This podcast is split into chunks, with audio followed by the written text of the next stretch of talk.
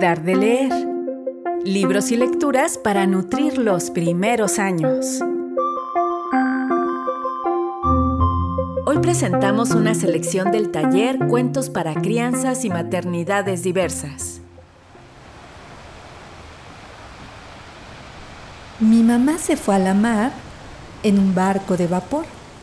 Con tinta de calamar me escribe cartas de amor. Mi mamá se fue al amor en un barco calamar y con tinta de vapor me escribe cartas de mar. Mi mamá se fue al vapor en un barco de la mar.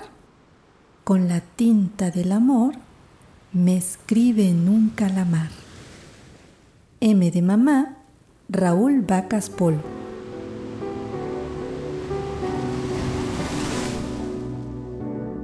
Hola, soy Xochitl Ortiz.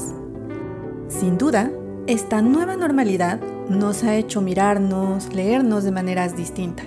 Y si bien la crianza sigue siendo el trapito sucio que se lava en casa, precisamente al estar tanto tiempo en ese espacio físico, ha sido más imperante la necesidad de nombrar y reflexionar lo que ha ocurrido en esta cuarentena sin fin. Y como lo personal es político, en la pasada edición de la Feria Internacional del Libro de Oaxaca, dentro de la programación dirigida a la primera infancia, se organizó el miniciclo Cuidar a quien cuida. En él, las mamás y o cuidadoras tuvieron un espacio en el cual hablarlo todo sobre el tema. En este marco se desarrolló el taller Cuentos para crianzas y maternidades diversas, impartido por Aide Ramos, cuya experiencia profesional se ha esparcido en cuatro ámbitos, la edición, escritura, promoción de la lectura y la enseñanza en la academia. Todos estos ámbitos engloban su amor por los libros y la escritura. Desde el 2017 trabaja en colectivo con el Pequespacio Feminista, donde promueve la literatura con perspectiva de género dirigida a la niñez y juventud para favorecer los cambios culturales en favor de las mujeres. Sin más preámbulo, Aquí les dejamos una pequeña muestra de lo que se compartió en el taller.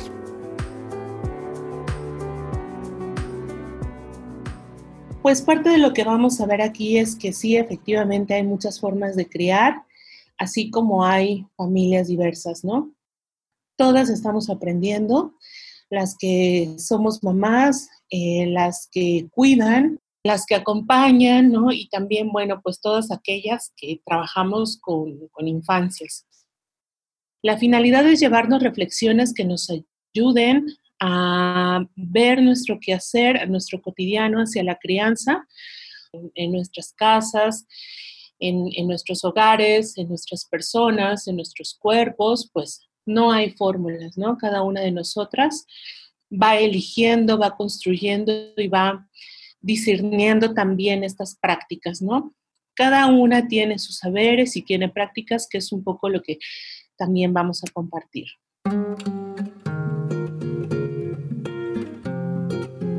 La crianza requiere tiempo, espacio, pero sobre todo tranquilidad y calma de la mente y el corazón.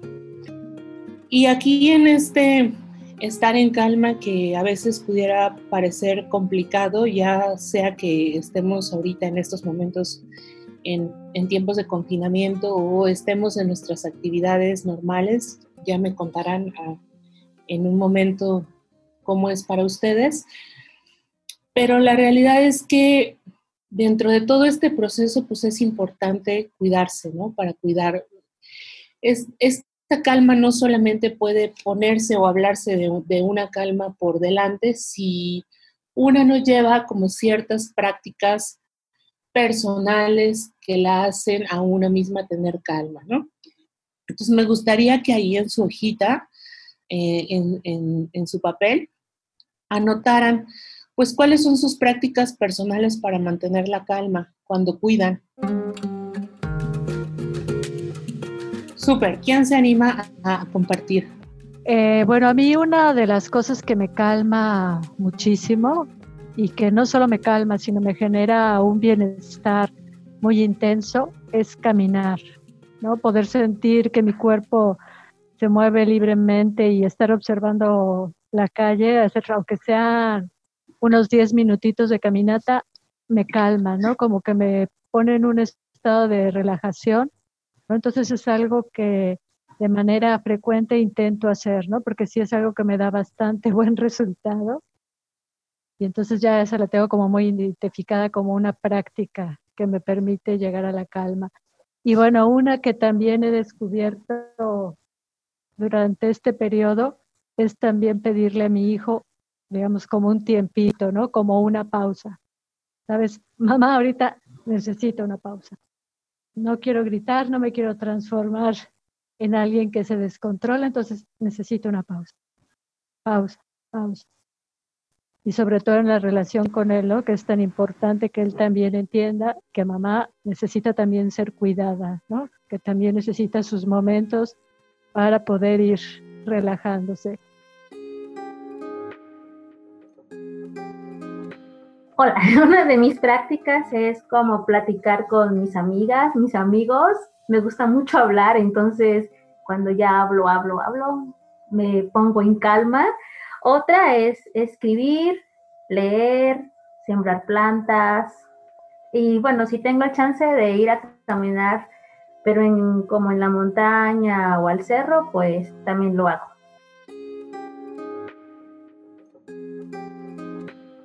Bueno, yo lo que practico es la lectura. Procuro leer una hora, si puedo más, en las noches, ya que hice toda mi actividad después de ir a la oficina, de regresar, estar un rato con una hija y hacer actividades con ella, le digo, ¿sabes qué? Mamá ahora necesita un tiempo para ella, me voy a poner a leer, juega un ratito.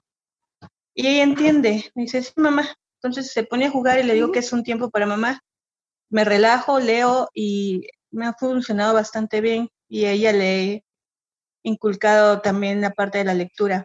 Eh, todos los días leemos cuentos antes de dormir, nada de televisión, de videos, eh, un rato contando cuentos y así es como nos relajamos. Y en las tardes, cuando estoy con ella, pues la calma a ella y a mí salir a andar en bicicleta, andar en el patín, pasear a la mascota. Entonces, disfrutamos las dos, nos relajamos, compartimos tiempo y nos divertimos las dos. Nos ha funcionado bastante bien.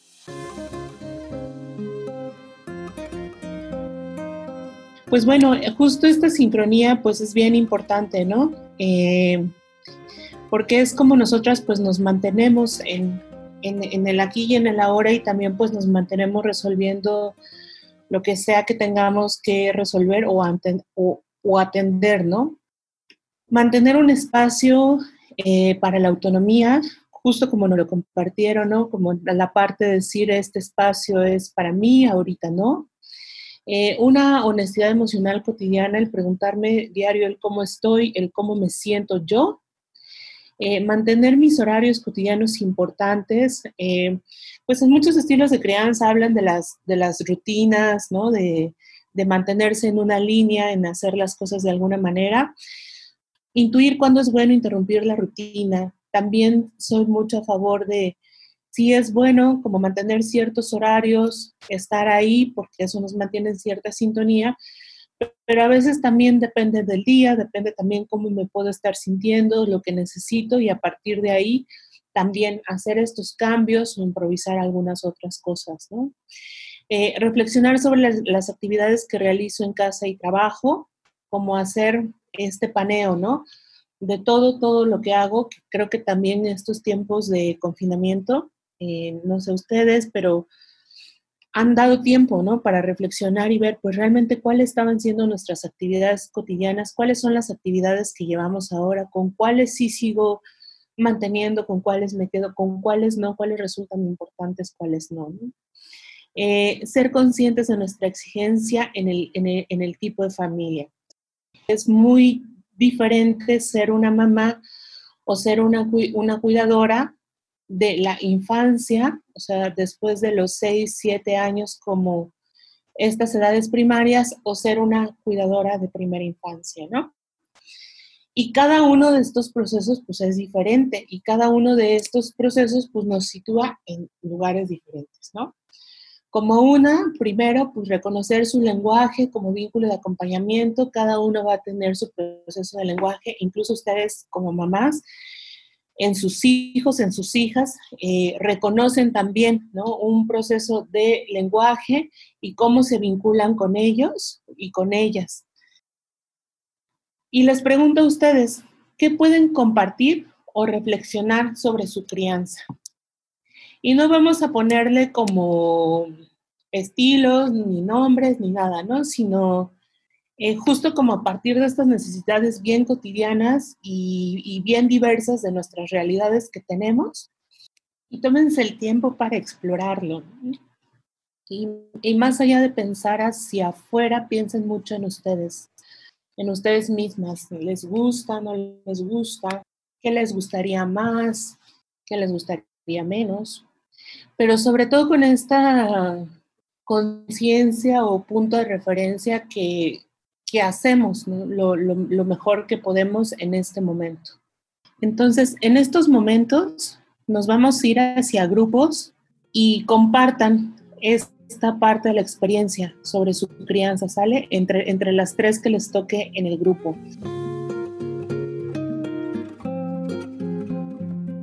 Hola, algo que me llamó mucho la atención es que tenemos o compartimos entre las tres una crianza colectiva yo les comentaba que, yo soy mamá soltera y tengo aquí a mi pequeña y, que vivo casa de mis papás, entonces pues es mamá y tener a los abuelos, ¿no? Los abuelos ya saben que son los abuelos consentidores y los tíos consentidores, entonces ella tiene que aprender poco a poco a que la mamá es la que tiene que llevar aquí la crianza y que los abuelos son una parte importante, los tíos son una parte importante porque es su familia, pero que la principal figura pues voy a ser yo, ¿no? Es este, es bonito, mi crianza me ha gustado mucho, he compartido mucho con ella, me gusta compartir mucho tiempo con ella y, juego lo más que puedo porque pues va a crecer y ya no va a querer jugar con mamá, ¿no? Y, y por la poca energía que, que tenga, que pueda tener, entonces la aprovechó para que, para que estemos juntas. Eh, en mi caso, pues tengo una bebé de un año, dos meses, y mi compañera me decía que también tenía, este, pero ella tiene dos, tiene gemelos de la misma edad, de un año, dos meses, igual que mi nena. Entonces yo decía, wow, ¿no? O sea, si a mí se me este, complica de repente con ella, este, mi compañera me decía que la maternidad ha sido lo más bonito que le ha pasado. Y, este, y en eso, bueno, creo que estamos, estamos de acuerdo, ¿no? Y, pero a mí sí como que ah, me da ánimos o no sé, de, de escuchar de ella que, que, está lidiando con dos personitas, ¿no? De la misma edad de mi hija, este, creo que, que es admirable, ¿no? Que es sorprendente y, y, escucharla creo que me da como, como más fuerza, como más energía. Pues yo tengo una niña ya de cinco años, ¿no? Donde yo digo, bueno, ya, mi niña es como muy demandante, pero pues sí puedo como hacer cosas con ella, ¿no? Como decirle, bueno, vamos a trabajar y trabaja diez minutos, pero trabaja un poco. o sea, yo hago cerámica y ella de repente pues sí trabaja conmigo, ¿no? Pero, pero también me acuerdo como de esos tiempos donde mi niña tenía dos años, donde pues se me venía el mundo encima, porque aparte pues yo, yo la crié sola, ¿no? Y pues sí me sentía como bien saturada, ¿no? Como entre que ir a vender cosas, ir a dar clases y que y que pues los tiempos con mi cría pues eran así como pues casi cuando, cuando ella quería darme chance de trabajar pues, pues era cuando trabajaba, ¿no? Pero aún así he tratado como de investigar mucho, como de pues tener una crianza respetuosa, ¿no? O sea, la lacté, y he tratado como de, de que ella sea una persona más que nada que tenga respeto por los demás y que yo no le grito, no le pego ni nada, ¿no? Solo nos comunicamos y tratamos de cooperar entre nosotras mismas. Y pues coincidimos las tres de que tenemos niños en edad, edad pequeña, oscilan entre los 4 o 5 años podemos expresarnos realmente eh, con nuestros hijos adecuadamente y no sentir esa culpabilidad de decirles, ¿sabes qué? Tenemos como que nuestro espacio, tú, hijo mío, hija mía, tienes tu espacio, les enseñamos adecuadamente a, a ver esa diferencia, tú eres único eh, tienes también tu personalidad propia. Ellas comentaban que las tres somos muy introvertidas, pero pues nuestros hijos son muy extrovertidos. También darnos cuenta que aunque son pequeños, pero ellos empiezan a ser un poquito autónomos, ¿no? Que ya no están dependiendo así netamente de nosotros como un bebé, sino también darles ese espacio que ellos necesitan para que ellos pues abran sus alas y aprendan más cosas. Primero, pues les agradezco el espacio, el compartir sus, experiencias de crianza, que ustedes mismas eh, lo, lo abran para compartirse, que es bien importante nombrarlas, ponerlas aquí adelante, porque también esto va a ser como el eje y me gustaría que nos lo lleváramos de reflexión para pensar en estos espacios que necesito generar o crear o estos nuevos espacios de acorde también a esta edad eh, a la que estoy acompañando, a la que estoy cuidando, para que pueda yo ir generando otras prácticas eh, y sobre todo para ir eh, mirando qué es lo que yo estoy necesitando. Y también pensar, bueno, entonces, ¿qué historias necesitaría yo contarles? ¿Qué historias necesitaría yo buscarles?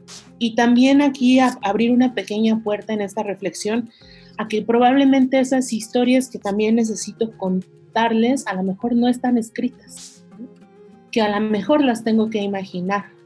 Si bien hay cosas que podemos encontrar en los libros y en las historias que ya están escritas, hay eh, nosotras las vamos a transmitir de nuestra oralidad y de nuestra experiencia. Y que eso va a ser una herramienta también invaluable.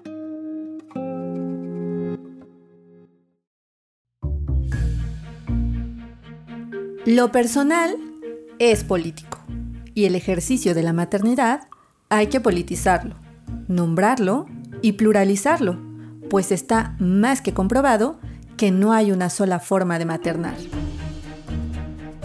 A que se quedaron con ganas de seguir cuestionando el estigma de las malas madres. Si es así, les esperamos en el siguiente episodio con la charla Maternar en tiempos pandémicos. Gracias por visitar la nueva habitación de esta casa. En compañía y a la distancia, también estamos nutriendo saberes y experiencias para seguir acariciando con palabras a las y los más pequeños. Dar de leer es el podcast de la Casa Imaginaria. Espacio de arte, juego y lectura para la primera infancia en Oaxaca, México. Te acompañamos en el guion y la conducción, Xochil Ortiz. En la realización, Mónica Palomino. Puedes encontrar a la Casa Imaginaria en Instagram y Facebook.